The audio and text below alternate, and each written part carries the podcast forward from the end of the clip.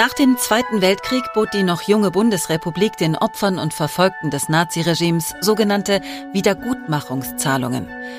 Doch nicht nur der Begriff war problematisch, auch der Prozess, eine solche Zahlung zu erhalten, gestaltete sich häufig als äußerst schwierig. Denn die Sachbearbeiter, die über die Zahlungen entschieden, urteilten sehr unterschiedlich. Teilweise mit äußerster Härte, manchmal voller Verständnis, aber stets nach geltender Gesetzeslage. Das Landesarchiv Baden-Württemberg möchte diesen Teil deutscher Historie mit diesem Podcast wieder sichtbar machen und hat einige Entschädigungsakten ausgesucht, die nicht nur zeigen, welche Geschichten sich hinter den bürokratischen Verfahren verbergen, sondern auch, wie chaotisch die Regelungen teilweise waren und wie ein Land versucht hat, das Grauen aufzuarbeiten, das es gerade erst begangen hat.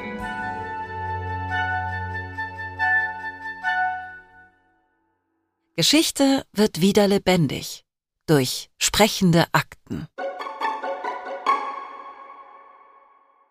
Hallo und herzlich willkommen zu Sprechende Akten.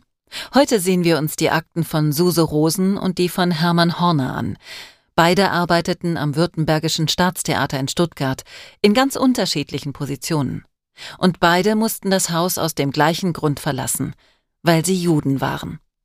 Dass dasselbe Schicksal jedoch einen ganz anderen weiteren Lebensweg bedeuten konnte, erkennt man, wenn man ihre Entschädigungsakten nebeneinander legt. Und genau das wollen wir in der heutigen Folge tun.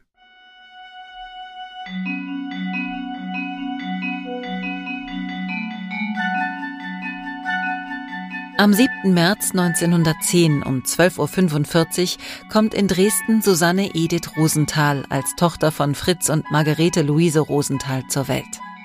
Fritz ist Kaufmann von Beruf und irgendwann beschließt die Familie nach Berlin zu ziehen. Ob Fritz davon ausgeht, dort die viel besseren Geschäfte zu machen, ist nicht bekannt. Aber aufregend wird es auf jeden Fall gewesen sein, ins Nachkriegs-Berlin der Weimarer Republik zu gehen, Susanne wächst mit zwei Schwestern in gutbürgerlichen Verhältnissen auf. Und wie das bis heute so ist, soll das Kind natürlich irgendwann auch mal etwas Sinnvolles mit seiner Freizeit anfangen. Und so landet Susanne im Ballettunterricht von Lina Gerzer. Gerzer war damals Solotänzerin an der Deutschen Oper in Berlin. Sie war auch eine der ersten Tänzerinnen, die Ausdruckstanz machte, ein Vorläufer des heutigen Modern Dance. Gerzer bekam dann aber einen Job angeboten, den sie unmöglich ablehnen konnte. Das Württembergische Staatstheater engagierte sie als Staatsballettmeisterin. Was für ein Aufstieg. Sie würde die komplette Tanzsparte am Theater in Stuttgart leiten und sie hatte nicht vor, mit leeren Händen in Stuttgart aufzukreuzen.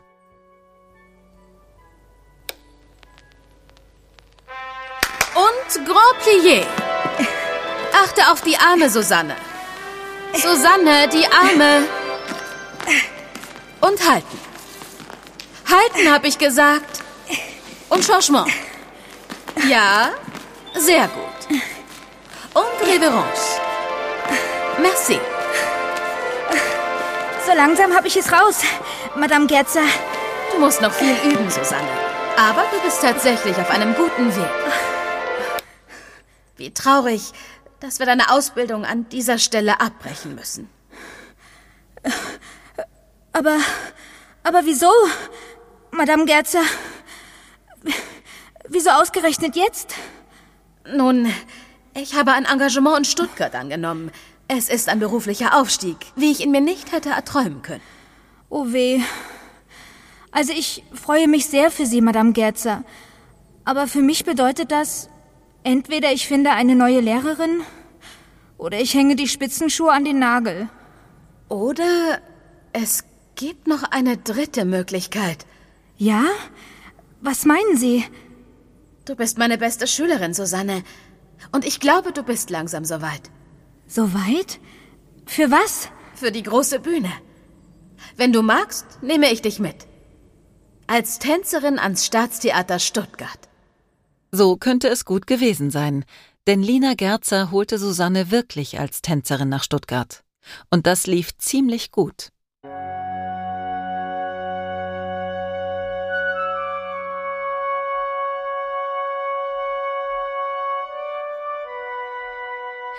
Am 30. Januar 1892 wird in Rzeszow im heutigen Polen Hermann Moses Horner geboren. Seine Eltern Pessel und Moritz Horner betreiben und besitzen ein Hotel mit Restaurant mit dem wundervoll klingenden Namen Hotel Imperial. Und normalerweise würde man, vor allem in damaligen Zeiten, wohl davon ausgehen, dass ein Sohn so einen Laden eines Tages übernimmt.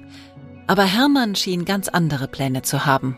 Oder besser gesagt, erstmal so gar nicht genau zu wissen, was seine Pläne eigentlich waren. Vielleicht war das Hotel auch schon seiner Schwester versprochen. Hermann jedenfalls zog erstmal in den Krieg. Aber nach Kriegsende schien das Soldatentum keine sonderlich interessante Karriere mehr für Hermann zu sein und er sattelte um. 1917 wanderte er nach Antwerpen in Belgien aus und machte bei seinem Onkel Josef eine Lehre in der Diamantsägerei und Schleiferei. Aber auch das schien noch nicht das Ende der Fahnenstange von Hermanns Interessen gewesen zu sein. Dann sperrte ich sie bei mir ein, ich wiegte wie ein Kind sie ein.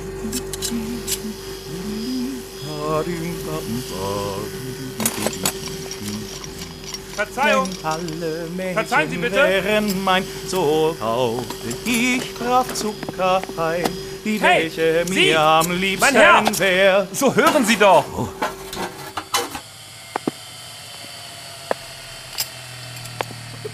Entschuldigung. Hier verirrt sich so selten jemand in die Werkstatt. Was kann ich für Sie tun? Mein Name ist Flam Plominski. Vielleicht haben Sie schon von mir gehört? Da muss ich Sie leider enttäuschen, mein Herr. Nun, ich bin Professor in Berlin. Professor für Musik. Oh, es ist mir eine Ehre, Herr Professor. Nur, wie kann ich Ihnen weiterhelfen? Ähm, gefällt Ihnen dieser Beruf hier? Er ist ausreichend. Aber ich verstehe immer noch nicht, worauf Sie hinaus wollen. Ich bin gerade an Ihrer Werkstatt vorbeigelaufen. Ganz zufällig. Und da habe ich Sie singen hören. Ach ja, das tut mir leid. Das mache ich immer, wenn ich gerade. Ähm, ich unterbreche Sie da gleich. Sie haben Talent, junger Mann. Äh, ich erkenne so etwas im Bruchteil einer Sekunde. Ich. Ich habe was? Talent. Äh, ihre, ihre Stimme. Sie ist wie Ihre Diamanten hier. Wir müssen sie in aller Ruhe und mit Geduld schleifen und damit ihre wahre Schönheit freilegen. ich. Sie nehmen mich auf den Arm, oder? Ich und singen? Sehen Sie, hm, ich schreibe Ihnen meine Adresse in Berlin auf. Überlegen Sie es sich. Aber beeilen Sie sich, mein Unterricht beginnt schon bald. Und wenn Sie zu mir nach Berlin kommen, dann bilde ich Sie aus. Äh, das ist Ihre Chance, Herr. Horner. Hermann Horner. Na, das klingt doch schon wie Musik. So kann es sich zugetragen haben. Jedenfalls hat Professor Flam Plominski Hermann entdeckt und ausgebildet in Berlin ab dem Jahr 1920. Und so wurde aus Hermann dem Diamantschleifer Hermann der bekannte Sänger. Nach seiner Ausbildung übernahm ihn auch direkt die Berliner Oper, wo er erstmal bis 1927 blieb. Dann ging er zwei Jahre nach Prag, nur um dann 1929 wo zu landen? Am Württembergischen Staatstheater, genau. Zwei Jahre nachdem Madame Gerzer die 16-jährige Balletttänzerin Susanne mit nach Stuttgart genommen hatte. Es lief sehr gut am Staatstheater für Susanne, die sich jetzt auch einen Künstlernamen gegeben hatte. Sie hieß nun Suse Rosen. Was für ein fantastischer Name. Suse Rosen. Das klingt doch gleich nach Grand Dame, nach einer Frau von Weltformat. Und auch die Kritiker bemerkten sie, schon von Anfang an, bevor sie überhaupt große Solos tanzte. Zum ersten Mal 1928, da ist sie gerade ein Jahr am Theater. Da bescheinigt ihr ein Kritiker der Süddeutschen Zeitung nach einer Vorstellung, sie sei mit Lust bei der Sache. Dass man überhaupt so auffällt, ist ja schon viel wert. Suse ist ja noch minderjährig, als sie am Theater anfängt, und sie startet direkt mit einem nicht üblen Jahresgehalt von 1750 Reichsmark. Vielleicht ist sie Madame Gerzer auch gefolgt, weil sie zu Hause raus musste. Ihr Vater ist 1926 überraschend an einer Angina pectoris gestorben. Da kam so ein Jobangebot, noch dazu am anderen Ende des Landes, vielleicht gerade ganz recht für eine 17-Jährige. Die Kritiken werden mit den Jahren auf jeden Fall immer besser. Und Suse als Tänzerin immer sichtbarer. Als sie 1929 die Hauptrolle in Fatme tanzt, beschreibt sie ein Kritiker als traumzarte, leichte Elfenbeingestalt. Und ein Jahr später beschreibt sie ein anderer Journalist als gelenkige und hübsche kleine Tänzerin mit eigenartigem Reiz. damit lässt sich doch arbeiten. Auch Hermann macht mittlerweile Karriere in Stuttgart. Ob er und Suse jemals zusammen auf der Bühne gestanden haben, ist ungewiss. Es ist aber anzunehmen, dass sie einander bekannt und nicht nur zur gleichen Zeit am gleichen Ort waren. Aber Hermann arbeitete als Sänger und Gesangslehrer. Ach, und auch nicht unwichtig, er war verliebt. Seine Frau Anna Kana lebte mit ihm in Stuttgart und sie bekamen drei Kinder. Alles lief perfekt, für alle. Bis es eben nicht mehr perfekt lief.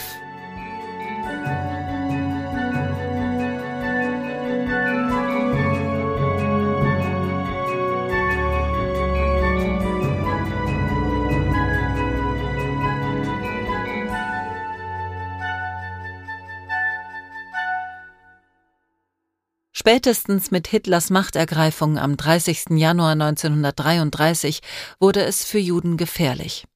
Schon im Februar schickte Hermann in weiser Voraussicht seine Familie zurück nach Polen, zurück nach Tschechow, in das Hotel Imperial, das Hotel seiner Eltern. Er würde nachkommen, sobald es sich ergäbe, und dann wollten sie vermutlich einfach weitersehen, was passieren würde. Es kam der 1. April, und es passierte tatsächlich etwas.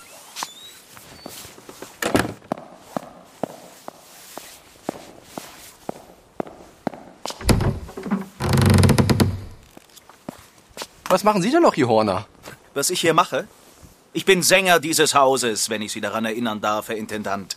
Sie sind noch nicht lange hier, deswegen wissen Sie das vielleicht nicht. Aber ich würde jetzt gerne proben. Sie sind aber vor allem Jude. Und Juden wollen wir nicht mehr auf unseren Bühnen sehen. Bitte was? Sie haben mich schon ganz richtig verstanden. Unser Führer hat die sofortige Entlassung aus dem Staatsdienst angeordnet. Das ist Gesetz. Es reicht mit euch. Sie packen jetzt Ihr Zeug zusammen und dann Abmarsch. Also, Sie können mich doch nicht einfach so feuern. Hör mal zu, du Schwein. Du verschwindest jetzt. Das ist hier ein deutsches Theater. Da haben welche wie du nichts mehr verloren. Habe ich mich klar ausgedrückt? Ich gehe. Aber unter Protest. Ich habe Rechte. Du kannst froh sein, dass ich dich hier nicht rausprügel. Das ist dein Recht. Und jetzt raus hier. Ich, das glaube ich jetzt nicht. Die glauben auch, die können sich alles erlauben.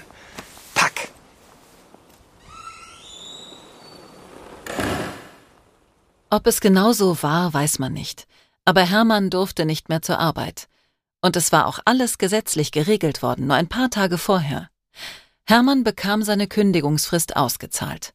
Er fuhr zu seiner Familie, bekam dann sogar noch ein Engagement, 33 bis 35 in Aussicht in der Tschechoslowakei. Aber dann war nichts mehr zu machen.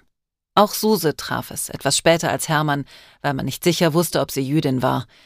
Aber als das klar war, musste auch sie das Staatstheater Stuttgart verlassen. Suse erhielt ihre Kündigung zum 30. Juni. Ziel- und planlos ging sie erstmal zurück nach Berlin zu ihrer Mutter. Das konnte aber kein Dauerzustand sein. Suse wollte raus, wollte arbeiten, wollte ihr eigener Chef sein. Und das war in Deutschland als Jüdin nicht mehr möglich. Also beschloss sie, ihr Heimatland zu verlassen und in der Fremde ihr Glück zu suchen.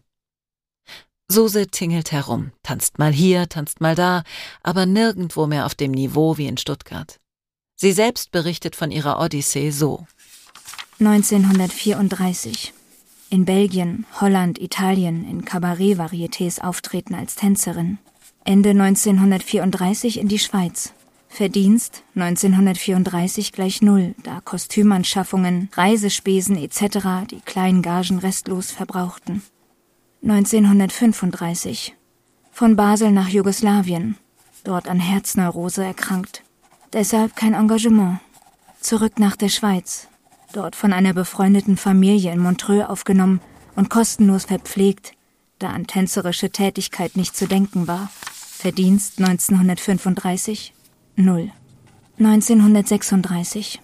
Einladung zu Frau Germann in Genf, Schweiz welche ich gegen Wohnung und Verpflegung den Haushalt führte. Juli 1936. Scheinehe in Genf eingegangen, um schweizerische Staatsbürgerin zu werden. Engagement in Graz, das aus rassistischen Gründen nach eintägiger Tätigkeit annulliert wurde. Rückreise in die Schweiz, Verdienst 1936 0. 1937 bis Ende 1938. In Italien gelebt, Von Mutter und Schwester unterstützt, weil ich aus gesundheitlichen Gründen, Herzkrankheit, arbeitsunfähig war. Mutter und Schwester waren damals in die Emigration nach Italien gegangen. Verdienst 1937, 1938, null. Anschließend Lehrgang an der Hotelfachschule in Luzern, der von meiner Schwester für mich bezahlt wurde. 1939, da ich nach Abschluss der Hotelfachschule, Kurs für Barmaid, keine Anstellung finden konnte, versuchte ich noch einmal, meinen Unterhalt als Tänzerin zu verdienen. September 1939, wegen Ausbruch des Krieges jegliche Tätigkeit unterbrochen. Verdienst 1939 null. 1940 Schwangerschaft. Das Kind stammt nicht aus meiner Scheinehe, aus welcher ich übrigens niemals Nutzen oder Vorteile finanzieller Art gezogen hatte. 1941 bis zur Geburt meiner Tochter im Februar 41 in gemieteter, möblierter Wohnung in Montreux mein Leben durch Zimmervermieten mit Pension verdient. Gelegenheitsarbeit in Nachtlokalen. Einkommen 1941 null. 1942 Januar Anstellung als Barmaid in Lausanne bis Ende 42. Nach Abzug aller Unkosten, Wohnung, Berufskleidung, Verpflegung, Unterhalt meines Kindes in einem Heim, Einkommen 1942 1000 Schweizer Franken. 1943, Anfang des Jahres, Aufgabe meiner Tätigkeit als Barmaid aus gesundheitlichen Gründen. Aufgenommen bei Freunden in einem Gut im Wallis, Westschweiz. Verdienst 1943 bis 45 null. Ein Leben im Schnelldurchlauf zwischen Suchen und Verstecken. Wie hält man das aus?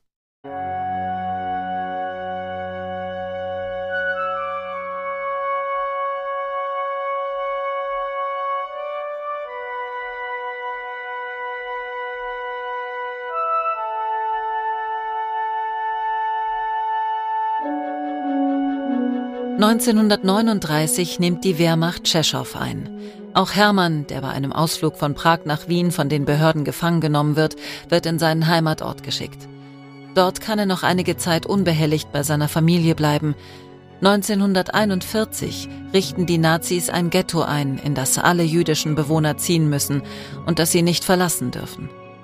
Doch 1942 ist auch das nicht mehr genug und eine Endlösung wird gesucht. Das Ghetto wird geräumt. Wer Widerstand leistet, wird noch an Ort und Stelle erschossen. Wer mitgeht, den erwartet das Vernichtungslager. Mindestens 22.000 Juden, Männer, Frauen, Kinder werden allein aus dem Ghetto Scheschow deportiert. Auch Hermann, seine Frau Anna und die drei Kinder Mario, Eva und Ludwig.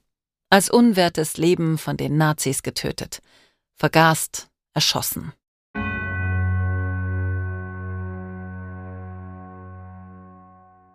Auch Hermanns Geschwister und deren Familien konnten den Nazis nicht entkommen. Fast die komplette Familie Horner wurde von den Nazis ausgelöscht. Nur eine nicht. Hermanns Nichte Malvina.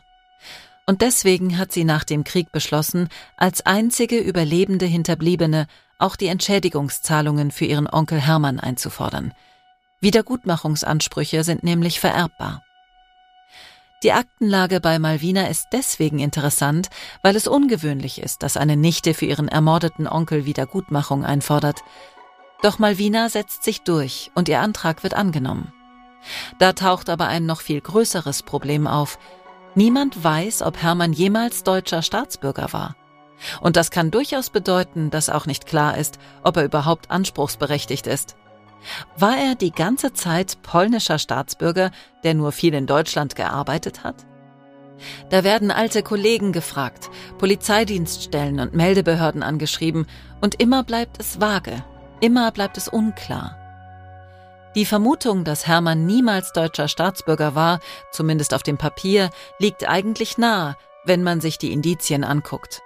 Und damit wäre das Land fein raus, zumindest was die Entschädigungszahlungen betrifft.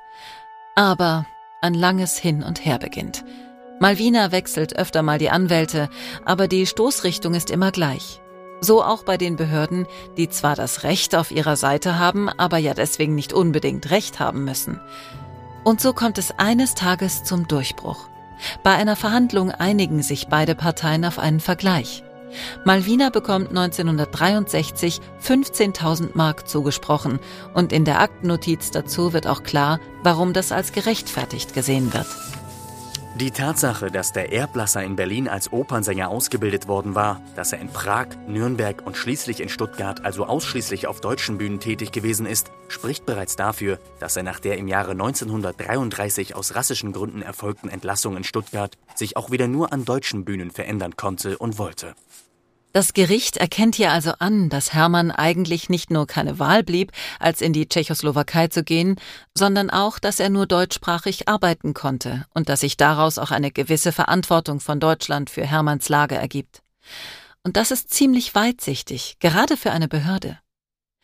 Malvina hat auch nach dem Vergleich noch versucht, weiter zu klagen, aber mit dem Vergleich hat sie rechtlich alle weiteren Klagemöglichkeiten ausgeschlossen und musste sich mit den 15.000 Mark, die sie als Wiedergutmachung bekommen hatte, zufrieden geben. Suse. Was ist mit Suse in der ganzen Zeit passiert? Sie ist nach dem Krieg ausgewandert, in die USA. Ist sie dort glücklich geworden? In einer ihrer ersten eidesstattlichen Erklärungen von Ende der 50er Jahre schrieb sie Nachdem mein Cousin und seine Frau in der ersten Zeit hier für meinen Unterhalt aufgekommen sind, habe ich im September, zwei Monate nach meiner Ankunft hier im Jahre 1955, eine Stelle als Haushälterin angenommen und verdiene nun recht schwer hier mein Leben. Mein Herzleiden hat sich hier nicht gebessert.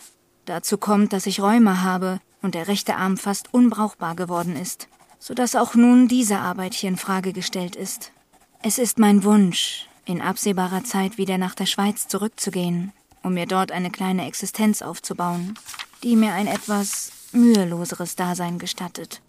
Die Existenz, von der sie da spricht, will sich Suse von den Entschädigungszahlungen aufbauen. Schon 1955 von den USA aus beantragt sie Entschädigung für Schaden im beruflichen Fortkommen und Soforthilfe für Rückwanderer. 1963 kehrt Suse nach Deutschland zurück, um das vor sich hindümpelnde Wiedergutmachungsverfahren endlich zum Abschluss zu bringen. Sie zieht nach Percha an den Starnberger See. Und bei wem zieht sie da ein? Bei Lina Gerzer, ihrer alten Ballettlehrerin und Förderin. Was für eine Verbindung. Suse will die ganze Sache schnell über die Bühne bringen, wo sie schon mal da ist. Aber auch in ihren Drängelbriefen erinnert sie sich ihrer guten Kinderstube. Sehr geehrte Herren, wollen Sie die Liebenswürdigkeit haben, mir Tag und Stunde anzugeben, an welcher ich persönlich bei Ihnen vorsprechen kann. Ich bin ausschließlich zum Zweck der Bearbeitung meines Falles nach Deutschland gekommen. Mein Aufenthalt ist aber so begrenzt, dass ich Sie bitten muss, den Termin schnellstens für ein allernächstes Datum festzusetzen. Gleichzeitig bitte ich Sie, für den von Ihnen festgesetzten Zeitpunkt meine Akten einzusehen und für die Besprechung bereithalten zu wollen. Ihrer umgehenden Antwort sehe ich entgegen und verbleibe mit dem Ausdruck vorzüglichster Hochachtung. Unterschrift Susanne Rosenthal. Jedenfalls, kaum ist Suse wieder im Land, geht es mit den ganzen Zahlungen auch viel schneller. Sie erhält 26.753 D-Mark Entschädigung und noch 6.000 D-Mark Soforthilfe für Rückwanderer.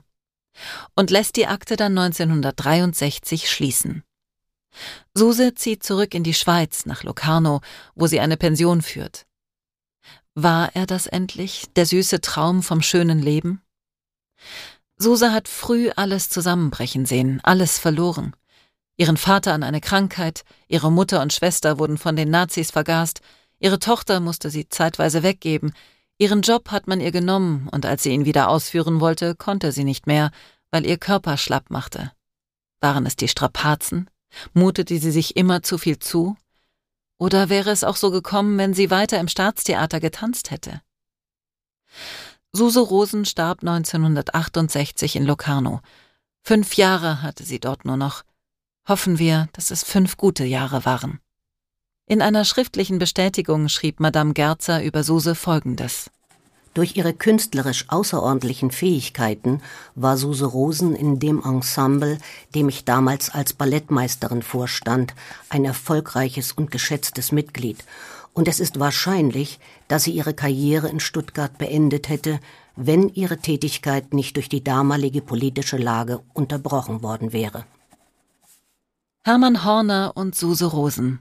Zwei Menschen aus zwei völlig unterschiedlichen Leben, die am gleichen Ort das gleiche Schicksal ereilt, nur weil sie Juden sind. Und doch gehen ihre Wege dann so weit auseinander und ihre Leben nehmen ein ganz unterschiedliches Ende. Das sind sie, die Geschichten der sprechenden Akten.